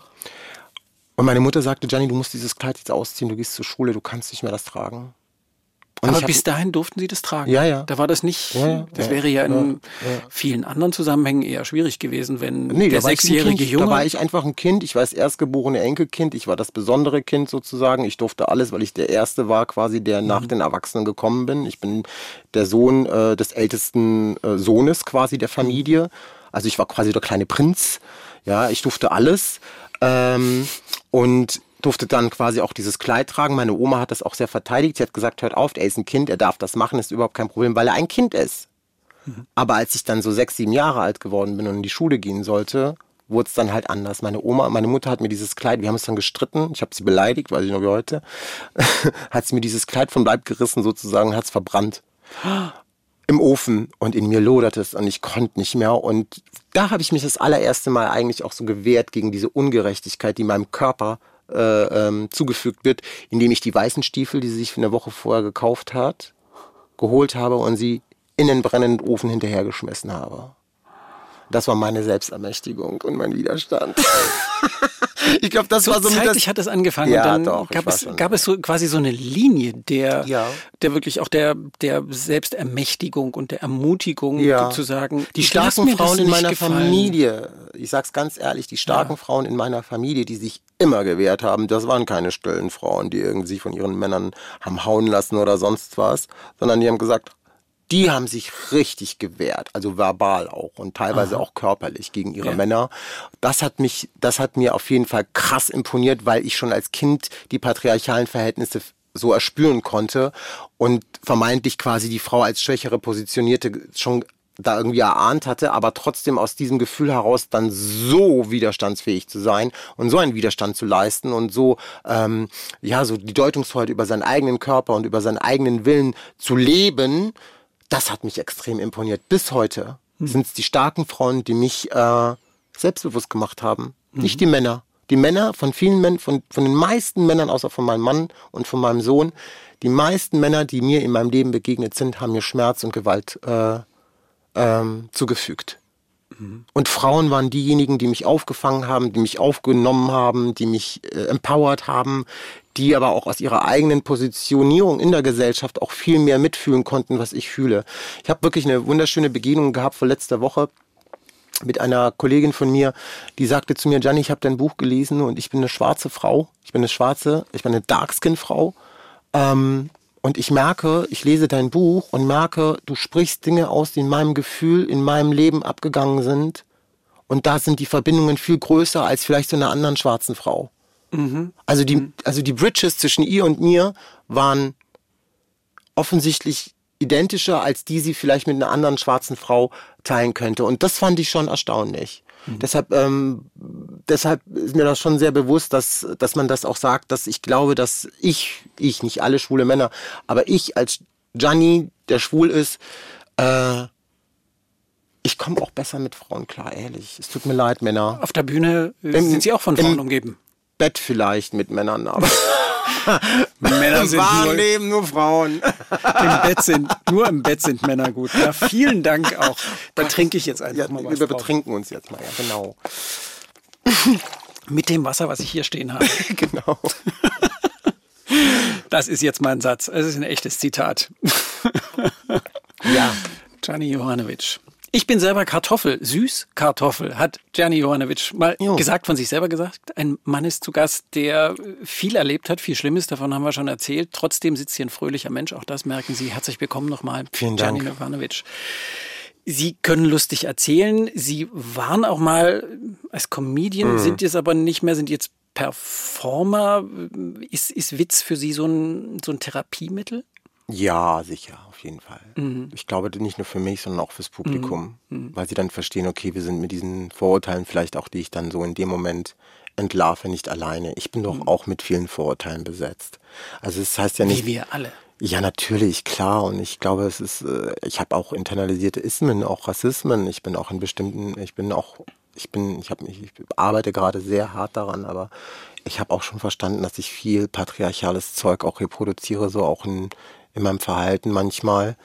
Und ähm, das schmerzt mich mittlerweile sehr und ich arbeite mir echt gerade wirklich alles ab, um das äh, ähm, wegzubekommen. Wir haben das alles in uns drin. Wie macht man das? Das ist ja auch so das, eine Mhm. Botschaft, die wir alle, äh, wenn wir jetzt mal von uns allen als Männern sprechen, über die wir alle nachdenken müssen, sollten. Ähm, Wie macht man das am besten? Also ich- Sich erstmal klar zu werden, was ist das, was ich an patriarchalen Ja, was für äh, Privilegien ich habe, also selbst ich, der ja so mehrfach marginalisiert ist, hat ja trotzdem irgendwie gesellschaftlich gesehen bestimmte Privilegien, offensichtlich. Ja. A, werde ich als Mann Sie- gelesen. Sie werden als Mann gelesen und außerdem sind Sie ein Promi. Äh, echt, bin ich das? Oh Gott, endlich, ich hab's geschafft. Äh, das ist das eine, das heißt, ich werde als Mann gelesen. Das andere ist, ich bin ein großer, starker Mann, das kommt dazu. Ich bin ein, ich habe ein pretty privilege. Das heißt, ich bin ein gut aussehender Mann, das spielt alles eine Rolle. Mein Phänotyp ist für Menschen in Deutschland ähm, ähm, wiedererkennbar. Also Männer wie mich kennt man in Deutschland, spätestens seit den 60er Jahren. Südländisches Aussehen, aber trotzdem europäische Züge. Das heißt, ich vermittle wahrscheinlich auch ein bestimmtes Männerbild, was Leute entweder gut oder nicht gut finden. Aber man kennt mich. Das heißt, die Barriere zu mir ist dann nochmal eine ganz andere, als wenn ich jetzt ein Darkskin-Mann wäre. Ja, ja, Und ja. Äh, also ein Hat so ein bisschen Adria-Feeling, Adria-Urlaub, Sehnsucht. Whatever, whatever. Ja. Auf jeden Fall bietet es mir irgendwo eine, eine, eine Überlebensstrategie, sagen wir es mal so. Ja. Und das haben halt viele nicht. Äh, sich darüber bewusst zu sein erstmal, da so denken, so denkt der, die wenigsten Menschen denken darüber, wie ihr Körper konstruiert ist in der Gesellschaft. Also Männer, bitte macht euch Gedanken darüber, wie euer männlicher Körper in der Gesellschaft äh, gesehen Wahrgenommen wird, wird. wahrgenommen wird und macht euch wirklich darüber Gedanken, welche Privilegien ihr von Natur aus mitbekommt in diesem Land. Und das Schlimme ist, dass wir Männer uns ja selbst im Weg stehen, indem wir eigentlich diese patriarchalen Strukturen leben, weil wir am Ende des Tages Männern gefallen wollen. Nicht Frauen. Frauen nur bedingt. Aber eigentlich wollen wir sagen, hey Brüder, guckt mal, was für ein cooler Typ ich bin. Ich hab's geschafft. Es ist immer dieser ständige Wettbewerbs, dieses ständige Gefühl des Wettbewerbs haben zu müssen. Das erinnert mich ganz gut an den Film American Psycho, der damals, glaube ich, in den 90er Jahren lief Ja, ja. mit äh, Christian Bale, glaube ich, hieß der. Ahnung. großartiger Ja. Film. Da geht es darum, der Typ hat eine bessere Visitenkarte. Was macht der? Der nimmt ihn nach Hause und schlachtet den ab, weil er eine bessere Visitenkarte hat. Das ist mal so, Hm. Ja. so salopp gesagt, ne? Aber und das Und immer so weiter. Genau, und darüber müssen wir uns halt einfach Gedanken machen. Wir müssen uns Gedanken machen, wie sind wir als Väter, und das sage ich bewusst jetzt, weil ich selber Vater bin, wie sind wir als Väter zu unseren Töchtern und wie sind wir vor allen Dingen zu unseren Frauen? Ja, auch. Wie erziehen wir unsere ja, Söhne? Moment, da, da komme ich auch noch dazu. Für mich ist es erstmal wichtig, ich bin Vater einer Tochter und eines Sohnes. Und ich weiß, dass meine Tochter mehr Scheiße frisst als mein Sohn in der Gesellschaft. Ja, weil sie ständig von Sexismus und von patriarchalen Strukturen äh, traumatisiert wird. Also weiß ich, dass meine Tochter da mehr aushalten muss als mein Sohn, der zum Teil selber reproduziert. Also da, das ist mir wichtig. Also ich sehe als erstes immer meine Tochter in dem Fall, wenn es um diese Struktur geht, dass sie halt schutzbedürftiger ist. Das heißt, wir müssen uns das mal erstmal vorstellen, dass Frauen insgesamt schutzbedürftiger ist, ohne paternalistisch zu sein. Das ist, das ist die Kunst. Mhm. Du, du kannst jemanden beschützen, aber bitte lass die Menschen souverän sein, insbesondere weiblich gelesene Körper. Lass diese Menschen souverän sein und lass die Menschen frei sein, zu sagen, ich möchte oder ich möchte nicht. Dann die Art und Weise, wie man vielleicht auch redet oder wie man in seiner Männlichkeit performt, wenn Frauen am Tisch sind. Mhm. Ähm, es ist mir selber aufgefallen, auch an mir, dass ich manchmal Dinge sage, die vielleicht eine Frau triggern könnte. Oder ähm, dieses Gaslighten im Sinne von, ah nee, so ist es aber nicht das, was du fühlst. Nee, nee, das ist nicht richtig so. Nee, nee, nee, lass mal, ich, ich als Mann weiß es besser. Das, da, da fängt es auch schon an. Und diese ganz klassischen Dinge, die ich jetzt gar nicht mehr so reproduzieren will, die noch irgendwie unsere Urgroßväter gemacht haben, die gibt es heute noch, ist ganz klar. Und ich glaube, dass halt einfach Männer auch Platz machen müssen für andere Gruppen in diesem Land. Also mhm. es ist ganz wichtig, dass wir uns unseren Privilegien, äh, die wir anhand unserer Genders haben, einfach ähm, und auch vor allen Dingen auch der gesellschaftlichen Zuschreibung unseres unserer Männlichkeit sozusagen in Anführungsstrichen haben, mhm. dass wir anfangen ähm, fluider zu werden mhm. in unserer Männlichkeit oder in unseren Männlichkeiten. Ich mhm. mag das Wort Männlichkeit nicht so, weil ich bin ja auch ein Mann und meine Männlichkeit ist ja wieder eine, eine andere, andere als zum Beispiel ihre. Ja. ja. Und deshalb ist es wichtig, dass wir uns zugestehen, dass es mehrere Formen von Männlichkeiten gibt und dass wir anfangen, ähm, das Patriarch selbst zu dekonstruieren, weil wir es auch selbst erfunden haben. Und deshalb ähm, glaube ich, dass, dass wir das versuchen können zu tradieren, dass wir mit unseren Verhalten selbstkritischer umgehen und unseren Mund aufmachen, wenn uns selber patriarchale Strukturen ähm, auffallen, sie benennen. Als Mann patriarchale Strukturen in einem Männerraum zu benennen, finde ich mutig. Ja, ja. Das kann ich mir gut vorstellen. Also, das ist ja schon erstmal so eine gute Handreichung, wenn man, wenn man darüber nachdenkt, Gianni Jovanovic als Ratgeber. Wie wichtig ist eine Sprache für Sie? Ich meine zu beobachten, dass Sie sich sehr bemühen um irgendwie eine, wie soll ich sagen, eine inklusive Sprache. Ja, ich bin ein Freund des Gendern, sage aber nicht, dass alle Menschen in meinem Umfeld jetzt gendern müssen, weil ich sonst schwer traumatisiert werde. Also mhm. ich bin da auch sehr, da bin ich zum Beispiel sehr tolerant. Mhm. Mir ist einfach nur wichtig, was am Ende rauskommt, was die Person sagt. Aber wenn wir in diesem Diskurs jetzt von Inklusion und Partizipation mhm. reden, ist Sprache natürlich schon sehr wichtig. Mhm. Warum gendern? In meinem Fall, weil ich einfach die Menschen nicht nur mit meinen möchte, sondern sie vor allen Dingen auch mitdenken will und sie vor allen Dingen in, in, diesen, in diesem Moment auch sichtbar machen will und sie anwesend machen will, auch wenn sie nicht in diesem Raum sind. Mhm. Das ist, deshalb ist es mir wichtig zu gendern. Mhm. Und es ist eine Form von ich, ich mag, ich find's sexy, ehrlich gesagt. Ich mag's, es klingt weird, aber ich mag's total. Aber ich komme klar, wenn Menschen das nicht machen. Ich greife hier auch nicht an. Äh, wenn ich aber angegriffen werde, dann wehre ich mich. aber ansonsten lasse ich jeden Menschen, was das Gendern betrifft, so reden, wie sie möchten. Ich bin aber schon der Meinung, dass wir gerade, wenn es darum geht, äh, öffentliche Diskurse zu benennen oder aktivistische Arbeit, politische Arbeit von Menschen auch sichtbar zu machen, dass wir äh, auch in unserer Sprache äh, auch aufpassen müssen, dass wir nicht versteckt internalisi internalisierte ähm, Rassismen äh, deutlich machen. Und das machen viele mhm. momentan, wo mhm. ich merke, wo ich sage, okay, ihr bedient uns unseres, unseres, unseres Tuns. Wir haben für euch quasi gearbeitet. Das sind Diskurse, die aus der BIPOC-Community entstanden sind.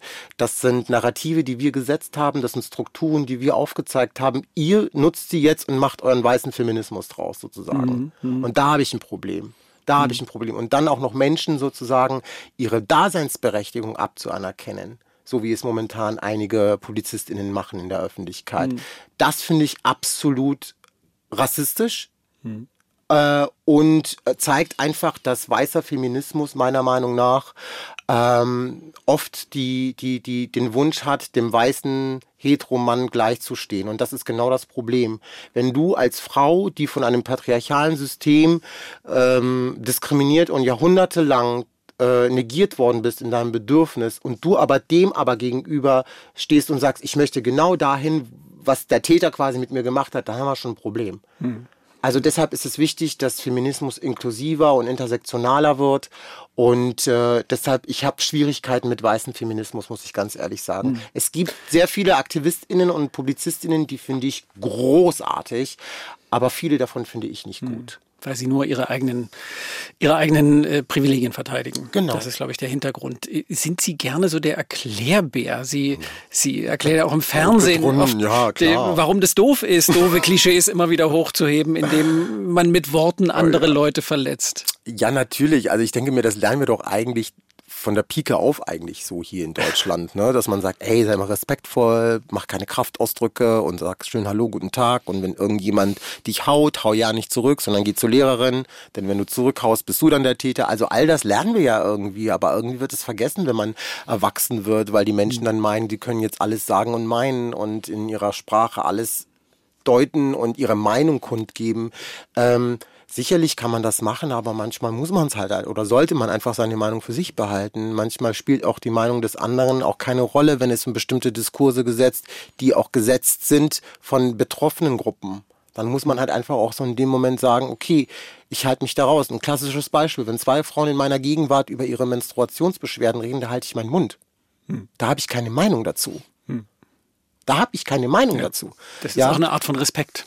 Ja, auch das, aber ich bin, ja genau, es ist eine von Respekt, aber auch vielleicht auch mal zuhören mhm. und vielleicht mal was verstehen. Mhm. Ja, weil ich habe ja das Problem nicht. Mhm. So, oder die Herausforderung oder wie auch immer. Äh, und genauso ist es mit bestimmten Debatten, die wir halt einfach auch führen. Manchmal sollten bestimmte Menschen einfach ihren Mund halten in der Öffentlichkeit. Das würde uns allen sehr, sehr gut tun. Und das ist, glaube ich, wirklich gerade, wir reden jetzt gerade hier viel, das ist natürlich unser, unsere Aufgabe heute hier, aber ja. das denke ich ja auch manchmal, einfach mal die Klappe halten. Und nicht immer sofort das Erstbeste, was einem vom Hintern in den Kopf steigt. Das hat mein Vater gesagt. Mein Vater hat Folgendes zu mir gesagt. Johnny, weißt du, warum so viele Leute... Äh, nee, nee, nee, so hat er es gesagt. Ich muss es auf Deutsch denken, weil er hat es auf Romanes gesagt.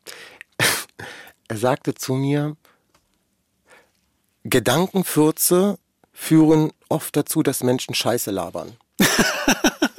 Stimmt. So. Schönes Bild. Und das ist so das, was ich meine. Viele Leute haben einfach Gedankenfürze. Mhm. Lasst es sein, Leute. Ja. Ich, ich, mal ganz abgesehen von Gedankenfürzen. es gibt ja ganz viele Menschen, denen ist ganz unabhängig von äh, dem, dem man gar nichts von Gedankenfürzen unterstellen muss und sollte, ja.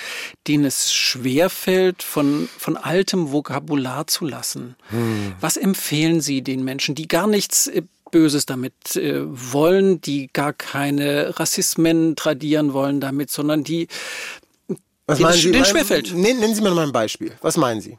Konkret. Eben, wir sagen jetzt äh, Sinti und Romas. Äh, Früher hat man dieses rassistische Wort gesagt, genau, meinen Sie. Und weil wir das, Leute das, rassistische Wort nicht naja, wollen. Das, das Problem ganz ist, naheliegend. Ja, weil dann würden wir Geschichte und äh, Geschichte, also gewaltvolle Geschichte dieses Landes, ja, was. Ähm, ja.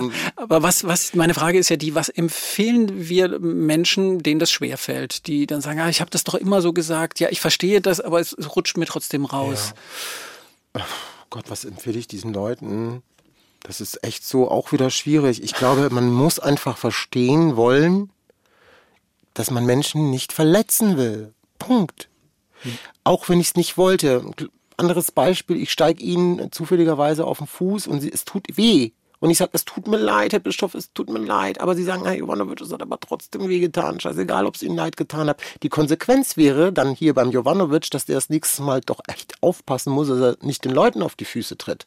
Das wäre die Konsequenz. Mhm. Und wenn jetzt jemand zum Beispiel rassistische Sprache benutzt und sie verteidigt, dann sehe ich weder das eine noch das andere, dann sehe ich einfach nur ähm, dieses Dominanzverhalten, dieses, dieses Dominanzverhalten von Menschen, die offensichtlich äh, meinen, äh, die Deutungshoheit über äh, bestimmte äh, Wörter äh, zu nutzen, weil sie glauben, sie wären richtig, weil es da Opa und die Oma gesungen haben oder getanzt haben oder sie in irgendwelchen Filmen in den 20er Jahren schon beginnend bis heute sehen. Und das ist ja genau das Problem. Dieses weiße, eurozentrische Blick auf nicht weiße Körper in diesem Land ist einfach von durchgesetzt, durch internalisierten, stereotypisierter äh, und rassistischer Ideologie, die mhm. in allen Bereichen unseres Landes seit Jahrhunderten gezeigt wird. Bis heute. Mhm. Und ähm, da muss man den Leuten halt einfach klar, wenn du in einer Gesellschaft leben willst, die partizipativ ist, die Menschen auf Augenhöhe bringen soll, die auch dadurch vielleicht auch fruchtbarer, demokratischer, ökonomischer, stärker wird, gemeinschaftsvoller, liebevoller sein will, wenn du das, wenn das dein Wunsch ist und du an deiner fucking Sprache, und jetzt tut mir leid, jetzt muss ich das Wort gerade tatsächlich mal sagen, lieber MDR-Zuhörerinnen, piep, piep, äh, aber wenn du an deiner Sprache nicht arbeitest und Menschen damit verletzt, ja, dann kannst du kein guter Mensch sein. Das ist, das, das ist, das ist ähm, unlogisch. Das ist so wie, keine Ahnung, du gehst eine Kuh melken, hast einen 5 Liter Eimer Milch irgendwie genommen und eine Sekunde später schüttest du den einfach weg. Mhm. Es bringt nichts, das hat keine Nachhaltigkeit. Mhm. Also, das heißt, du, wenn du etwas verändern willst, beginnt die Veränderung immer in dir selber. Und erst dann können wir das in kleinen Gruppen, wie zum Beispiel in der Familie, im Freundeskreis, in der Stadt und dann vielleicht im, im Land und dann vielleicht in dem im gesamten Bundesland sozusagen ähm, verändern. Aber diese, diese Veränderung muss jede Person in diesem Land selbst wollen. Und es wird immer Menschen geben, weil wir alle mit einem Willen ausgestattet sind. Das hat der liebe Herrgott so gemacht. Ja, es gibt Menschen, die wollen und es gibt Menschen, die wollen nicht. Was ich aber das Gefühl habe, also das ist aber auch natürlich sehr aus meiner Base, aus meiner Bubble auch mhm. heraus so ein bisschen äh, äh, gesetzt, was ich sage, ich habe schon das Gefühl, dass sehr, sehr, sehr, sehr viele Menschen in Deutschland bereit sind, inklusiver auch in ihrer Sprache zu werden und gerechter vor allen Dingen zu werden und Menschen nicht verletzen zu das wollen. Das Gefühl habe ich auch. Und, die, ja. und es wird immer in einer Demokratie, und das ist das, was eine Demokratie auch kann, ja, es wird immer Meinungen geben, die nicht der Mehrheitsmeinung entsprechen oder der liberaleren oder der gerechteren. Aber wir können das. Wir, wir dulden sogar und wir ertragen sogar äh, Neofaschisten im Bundestag. Auf mhm. gut Deutsch gesagt. Und wir ertragen das. Und das können diese ganzen Menschen, die dort da sind, von den demokratischen Parteien ganz gut, finde ich mittlerweile. Und wir haben es ja auch irgendwie gelernt. Das heißt, es war immer schon da. Sie sind jetzt einfach noch sichtbarer und äh, früher waren sie so ein bisschen inkognito. Heute ist es offensichtlich, dass wir einen ganz starken rechtsradikalen rassistischen Rand, äh, Rand haben hier in diesem Land und dass eine gewisse internalisierte Rassismus auch in der Mitte der Gesellschaft auch stattfindet. Und der ist wichtig. Über den müssen wir reden. Wir müssen Menschen erwischen, die gerade dabei sind, die sagen, dieses Beispiel zum Beispiel, oh Gott, ich hab, ich weiß jetzt gar nicht mehr, was ich sagen soll. Oder äh, ist das denn jetzt richtig oder ist das denn jetzt falsch? Oder, oder das solchen sagen, wie ich das sehe, wenn Menschen sowas zu mir sagen, ich bin ja. dankbar. Wissen Sie warum? Ja. Weil ich lese was ganz anderes dahinter. Andere würden sagen, ach, die ruhen sich jetzt auf und dann greift man die noch dafür an, dass sie das gesagt haben. Nee, ich sehe was anderes. Ich sehe eine Unsicherheit dahinter. Mhm. Und ich glaube, dass die meisten Menschen unsicher sind, was sie jetzt richtig, weil sie vielleicht auch Menschen nicht verletzen wollen. Vielleicht sehen wir das mal von dieser Seite aus her. Dass wenn Menschen sagen, ich weiß jetzt echt nicht, was ich sagen soll und ich bin gerade echt überfordert, dass wir vielleicht verstehen, die, die wollen eigentlich gar nichts Böses, die wollen eigentlich alles richtig machen. Mhm. Und wenn ich mehr Wissen habe als diese Person gegenüber, dann fühle ich, ich mich als Gianni, oft irgendwie verpflichtet, freiwillig verpflichtet, äh, denen zu sagen, hey, guck mal her, Großer, hey, guck mal her, guck mal, ich zeig dir das so und so mhm. und so und ich sehe auch deine Intention. Und das, ich erkläre dir das. Ja, und das ist so wichtig. Mhm. Das brauchen wir. Wir können uns alle in diesem Land nicht leisten, uns gegenseitig aufzufleischen, nur weil einer irgendwie was Falsches gesagt hat oder was Unbedachtes gesagt hat. Ja, aber es obliegt alle in unserer Verantwortung, wenn man das Fehlerbewusstsein auch dann in dem Moment auch anerkennt an sich selbst, was zu verändern. Mhm. Und wir können uns nur verändern, indem wir am Ende des Tages gegenseitig von uns lernen. Klar kann das auch Google, klar können das geile Bücher, klar können das geile Dokumentationen, aber das analoge Miteinander, und das ist das, was es ausmacht. Das analoge Miteinander, das Austauschen miteinander über bestimmte Themen, auch wenn sie zum Teil auch schmerzhaft sein können für alle Beteiligten, ist das aller, allerwichtigste und das allergesündeste in einer Gesellschaft, wenn sie progressiv sein will. Mhm. Der Erklärbär. Der Nation. Genau. Der fröhliche Erklärbär. Gianni Jovanovic, verzeihen, vergeben, oh, versöhnen ja. ist was ganz Wichtiges für Sie. Wie haben Sie das selber gelernt? Ich sage an der Stelle immer, wenn Sinti und Roma Europa und weltweit nicht die ganzen Sünden und die ganzen Straftaten und die Gewalttaten, die man ihnen angetan hat, hätten nicht vergeben, gäbe es uns heute nicht mehr. Das ist sehr kopfig. Wie, wie haben Sie das für sich aber selber gelernt? Indem ich in meinem eigenen Umfeld, in meiner eigenen Familie die größte Liebe, auch, aber auch den größten Schmerz erlebt habe. Mhm. Und ich weiß, was es bedeutet, da wo du liebst, verletzt zu werden und misshandelt, missbraucht, benutzt zu werden, aber gleichzeitig vergeben zu müssen, weil die Liebe am Ende doch alles schafft. Das ist, klingt total bescheuert, aber es ist so. Klingt überhaupt nicht bescheuert. Echt nicht? Nee. Okay, dann sage ich es jetzt so. Liebe ist. Ich glaube, dass ich durch die Familie und besonders von meiner Großmutter so krass viel Liebe und krass, krass viel Selbststärkung, Empowerment, so nennt man das heute, früher kannte man das nicht, bekommen habe, dass ich verstanden habe. Kann auch einfach Ermutigung sagen.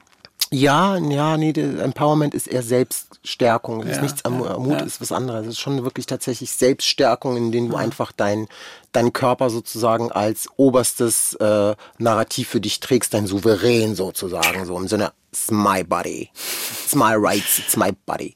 Und das hat mir meine Oma schon sehr stark äh, und sehr früh beigebracht und ich glaube, dass das mit einer der stärksten Momente waren, aber auch meine Lehrerin, die mich sehr in der Schule gefördert hat, obwohl ich sehr, sehr war eigentlich in einer guten Schule, aber in einem schlechten Bildungssystem, kann man sagen. Die Schule selber war gut, aber das, die Form der Schule war nicht gut. Ähm, das hat mir schon sehr geholfen. Psychotherapie hat mir sehr geholfen. Und ich glaube, wenn du verstehst, woher deine eigene Familie kommt und was deine eigene Familie erlebt hat, transgenerativ, mhm. und das empfehle ich wirklich jedem Menschen, mhm. geht zurück in euren Familien, Leute. Guckt hin, was ihr noch mitträgt, was vielleicht euch oder anderen Menschen das Leben noch schwer macht. Das können Narrative sein, das können Ideologie, Ideologien sein, das, können, das kann aber auch manchmal auch ein Kleidungs- oder ein Gegenstand sein. Kleidungsstück oder auch ein Gegenstand sein, mhm. Die so behaftet sind mit Negativität. Trennt euch davon. Mhm. Versucht die Geschichte eurer Familie kennenzulernen, guckt, wo ihr herkommt und saved das, was wirklich gut ist für euch, was euch wirklich weitergebracht hat im Leben, mhm. was euch vielleicht bis heute sogar vielleicht stolz macht. Aber alles das, und da gibt es oft sehr viel in allen unseren Familien, mhm. ganz viel schlimme Sachen sind in unseren Familien passiert mhm. in diesem Ihnen Land. Ihnen ja, genau. Nicht auch. nur mir, allen in diesem Land. Also alle Familien, die in diesem Land als Deutsch, Deutsch groß geworden sind oder wie ich als eine Minderheit in diesem Land groß geworden ist und geboren worden ist und seit Jahrhunderten die Familien hier sind, wir haben alle ganz viel Schmerz, ganz viel Trauma und ganz viel Leid erlebt. Wir haben zwei Weltkriege hinter uns. Das darf man nicht vergessen. Mhm. Ja, das hat was, das macht bis heute was mhm. mit uns. Bis, sogar mit meinen eigenen Kindern macht das was. Mhm. Und da ist es mir wichtig, dass wir da nochmal wirklich zurückgehen und verstehen, was ist denn da eigentlich abgelaufen? Und wenn du heute wirklich dahin guckst, siehst du, es ist gar nicht, gar nicht so anders als wie damals. Die Situation ist vielleicht jetzt nur ein bisschen anders, weil wir Geld haben, weil es uns gut geht und uns, uns eigentlich so vermeintlich erstmal an nichts fehlt. Mhm. Aber wenn wir nichts zu fressen hätten hier im Kollektiven, wenn 80 Prozent der Menschen in diesem Land hier keine Arbeit hätten, was mhm. würde dann passieren? Mhm. Und darüber müssen wir nachdenken. Mhm. Ähm, das darf einfach nicht mehr sein, dass wir anfangen, AntagonistInnen in der Gesellschaft äh, äh, zu, zu nutzen, um, ähm, um, um, um, um, um sich prächtiger oder machtvoller zu fühlen oder auch bestimmte Ressourcen nur für sich zu deuten. Denn dieses Land, soweit ich weiß, ist auf der Basis der Solidarität aufgebaut. Und deshalb ist es wichtig, dass wir da nochmal hinschauen und unsere Familien, alte Familienzöpfe, alte Narrative durchtrennen und neue aufbauen. Alte Steine weg, neue Steine holen und wunderschöne Häuser und Brücken bauen, wo wir uns begegnen können. Das haben Sie sehr schön gesagt. Darf ich ähm, eine kritische Nachfrage stellen? Das ja. klingt so, als sei das für Sie so leicht gewesen. Und nach allem, was ich gelesen habe, mhm, nicht leicht war nicht leicht. Okay. So, so wie Sie es jetzt gesagt haben, habe ich gedacht, ja. der Typ könnte total verbittert sein. Der könnte seinen Vater ja. hassen bis zum Letzten. Der könnte seine ja. Familie hassen bis zum Letzten. ich könnte er, auch die Menschen in Deutschland hassen Sie bis könnten, zum Letzten. Genau, weil ne? wir Sinti und Roma äh, gern auch mal umgebracht haben. Genau. Und Massenhaft. Sag, genau. Und das, deshalb meine ich ja, also wo fange ich an, wo fange ich an, jetzt allen Menschen, die mir Schmerz zugelitten, äh, zugeteilt haben, jetzt weh zu tun. Wenn ich genau das wieder reproduziere, Jahre bin ich nicht besser als mein Vater oder nicht besser als irgendwelche Rassisten, die irgendwie Gewalt mhm. ausüben in diesem Land. Also nein, das ist nicht meins. Mein Weg ist ein total anderer. Ich bin immer ein Typ, der Mitte mehr oder weniger gewesen, was so diese ganzen Thematiken betrifft. Und ich sage einfach, Leute, ähm, guckt mal in euren eigenen Topf rein und versucht mal äh, zu checken, was da alles drin für Zutaten waren. Vielleicht sind welche schon vergammelt und die müssen raus und dann vielleicht ein bisschen, was ist, Pastanake und Kartoffel und Avocado, äh, Avocado ja. rein. Avocado ist böse. Avocado ist böse. Ach stimmt, die sind nicht gut. Ja, die genau. kosten viel Geld. Äh, Wasser. Auch das. Äh, genau, kosten viel Wasser. Das ist das, das ist das Problem. Gianni Jovanovic ist zu Gast. Ich hoffe, ich habe jetzt nochmal richtig gesagt. Gianni Jovanovic. Das ja. ist total schön. Und wissen Sie, äh, soll ich Ihnen sagen, warum das wichtig ist, Herr Bischof? Ja. Weil da beginnt Respekt. Ja. Wenn ich Ihren Namen richtig ausspreche, ja. dann habe ich mich damit auseinandergesetzt, obwohl Sie heißen jetzt Stefan Bischof, ist jetzt kein... Ist jetzt nicht so schwierig. Ist, ja, aber vielleicht für jemanden, wenn Sie vielleicht diesen Namen in vielleicht in einem anderen Land sagen würden, wäre das auch mhm. schwierig. Und ich finde, es ist so wichtig, dass wir gerade unsere Namen richtig aussprechen, weil damit fängt ja. die erste Form des Respektes ja, an. Auf jeden Fall. Gianni Jovanovic Dankeschön. ist zu Gast. Wann ist ein Tag ein guter Tag? Wenn du morgens aufstehst, Butterbrot hast und du dir sicher sein kannst, dass wenn du nach Hause kommst, dass du liebst und geliebt wirst. Das ist der beste Tag. Wunderbar. Schönes Schlusswort. Vielen Dank, Gianni Jovanovic. Dankeschön. Danke. Der Sonntagsbrunch, ein Podcast von MDR Sachsen.